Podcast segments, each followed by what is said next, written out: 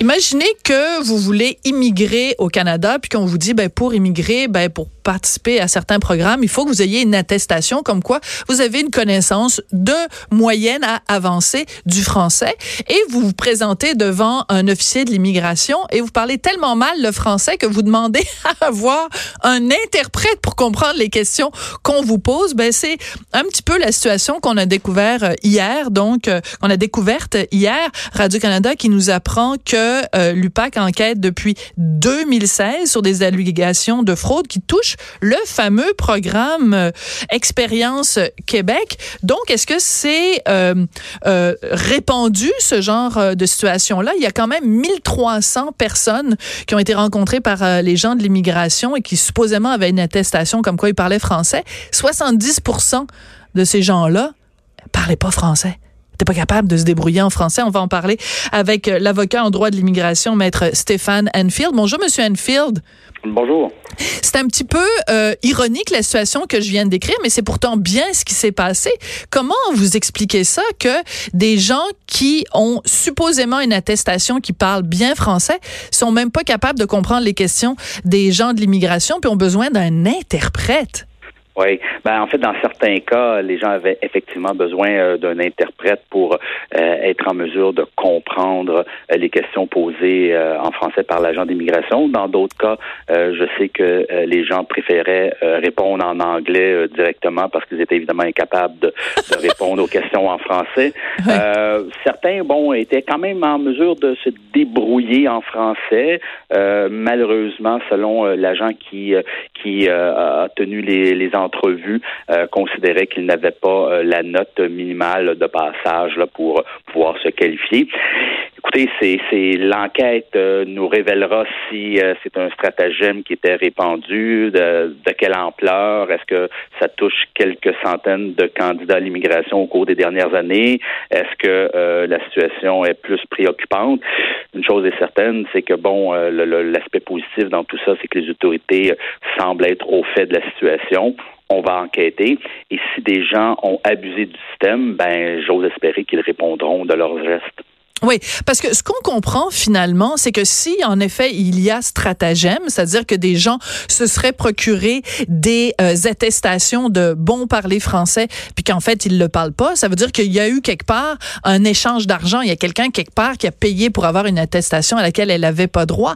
On sait que dans le domaine de l'immigration, il y a quand même beaucoup beaucoup d'argent qui euh, circule. Il y a des étudiants étrangers qui sont prêts à payer le, le plein prix, à payer beaucoup d'argent pour avoir ce fameux euh, euh, accès à l'immigration au Québec? c'est beaucoup d'argent, comme vous le dites, beaucoup de euh, d'argent qui, qui est dépensé par les candidats à l'immigration. les institutions d'enseignement, évidemment, s'arrachent, si je peux dire, les les les, les candidats étudiants étrangers. ceci dit, il faut savoir aussi que, bon, dans certains cas, les gens ont, ont soumis des demandes pour le PEC. Euh, est-ce que, bon... Le programme Expérience Québec, oui. Exactement. Est-ce qu'il y a eu fraude? Est-ce qu'il y a eu stratagème? Ou on peut se poser également la question, est-ce que les gens qui ont euh, effectué euh, ces évaluations ont, fait leur travail correctement? On peut se poser la question aussi. C'est ça. Fraude ou incompétence? Ou les deux. Ou les deux. Il peut y avoir les deux également. Dans certains cas, ça peut être d'incompétence, dans d'autres cas, ça peut être de la fraude. Écoutez, c'est pas malheureusement pour, pour travailler dans le domaine depuis quand même 27 ans maintenant. Euh, force est d'admettre que malheureusement, des gens ont, dans certains cas, toujours tenté de contourner les règles pour pouvoir immigrer au Canada. Euh, par exemple, afin d'obtenir un permis d'études, il faut euh, soumettre des attestations bancaires qui font preuve euh, de notre euh, de notre capacité financière à pouvoir subvenir à nos besoins pendant la durée de nos études, etc. Mais dans certains cas, on a vu que les attestations bancaires étaient falsifiées, étaient contrefaites, étaient erronées. Donc, les gens ont fourni des faux documents dans le but d'obtenir ces permis de, ces permis d'études. Donc, c'est pas nouveau, malheureusement. ça a toujours existé que les gens entendre de contourner les règles, que ce soit dans n'importe quel programme. Là, bon, on parle du PEC, mais bon, c'est pas une question de, de programme, c'est une question de, de contourner les règles. Et, le problème, c'est les gens qui souhaitent contourner les règles et surtout les gens qui facilitent hein, voilà. cette façon de faire là. Et, et ça, j'ose espérer que l'enquête pointera vers les gens qui participent à ces stratagèmes, si stratagèmes il y a, et qu'ils auront des conséquences à leurs gestes. Oui, alors c'est très particulier parce que donc parmi ces étudiants-là, donc je l'ai dit, là il y en a 1300 euh, qui euh, ont été convoqués à un examen oral et euh, 70% ont pas été capables de, de, de passer cet examen-là parce que ils, ils, maîtrisaient pas le français. Là, il y en a une cinquantaine à peu près de ces étudiants-là qui ont été rejetés, euh, qui euh, ont pris un avocat et l'avocat conteste le fait que au lieu d'un examen simplement écrit ou une attestation, a été convoqué pour un examen oral, l'avocat dit ben c'est pas prévu par la loi, donc c'est illégal. Écoute, euh, c'est, ça veut dire qu'au Québec, on peut même plus demander, convoquer des gens pour leur parler en français pour voir s'ils parlent la langue. C'est, c'est un petit peu absurde, non? Ben, écoutez, la, la Cour euh, décidera si c'est, c'est, euh, c'est absurde ou non, ou si c'est justifié.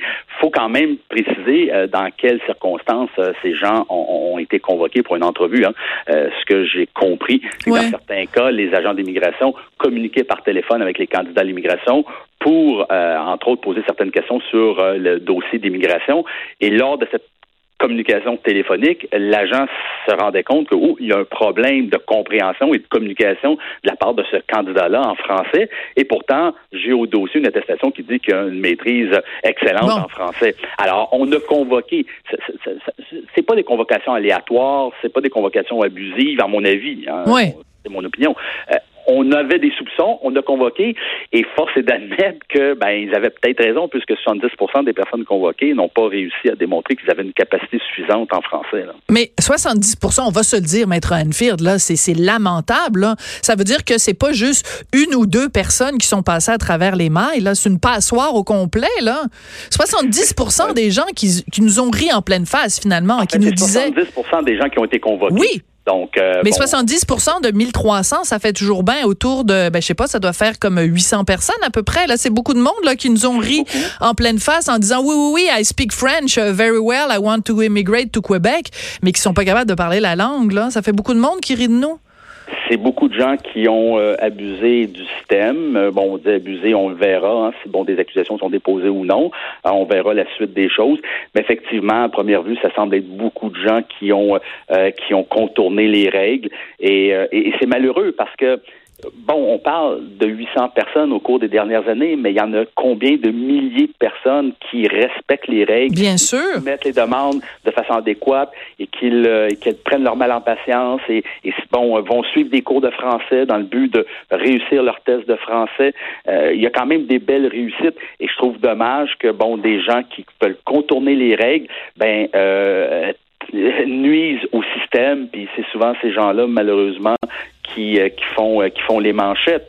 Euh, et, et, je trouve ça dommage. Mais j'ose espérer qu'avec bon euh, l'enquête de Radio Canada qui a été publiée hier qu'on qu ira jusqu'au bout des choses et que cette fois-ci, ben, l'enquête de l'UPAC mènera à des accusations et à des condamnations. oui, c'est ça. On peut compter sur l'UPAC pour mener des enquêtes qui arrivent à une conclusion. écoute, on est assez entre bonnes mains. Ça va-tu assez bien au Québec? L'immigration va bien. Le l'UPAC, ça va bien. Écoute, puis encore une fois, ça tombe sur le coco de Simon Jolin Barrette. Je te dis qu'il n'y a pas une bonne année, lui. Merci beaucoup, Maître Anfield. Ça a été un plaisir de vous parler. Au plaisir. Maître Stéphane Anfield, qui est avocat en droit de l'immigration. Je voudrais remercier Samuel Boulay-Grimard à la mise en onde. Je voudrais remercier également Hugo Veilleux à la recherche. Je vous laisse en compagnie de Geneviève Peterson pour les deux prochaines heures, puis je vous retrouve demain. Puis un petit salut à nos amis ontariens. Goodbye, thank you, bonjour, hi.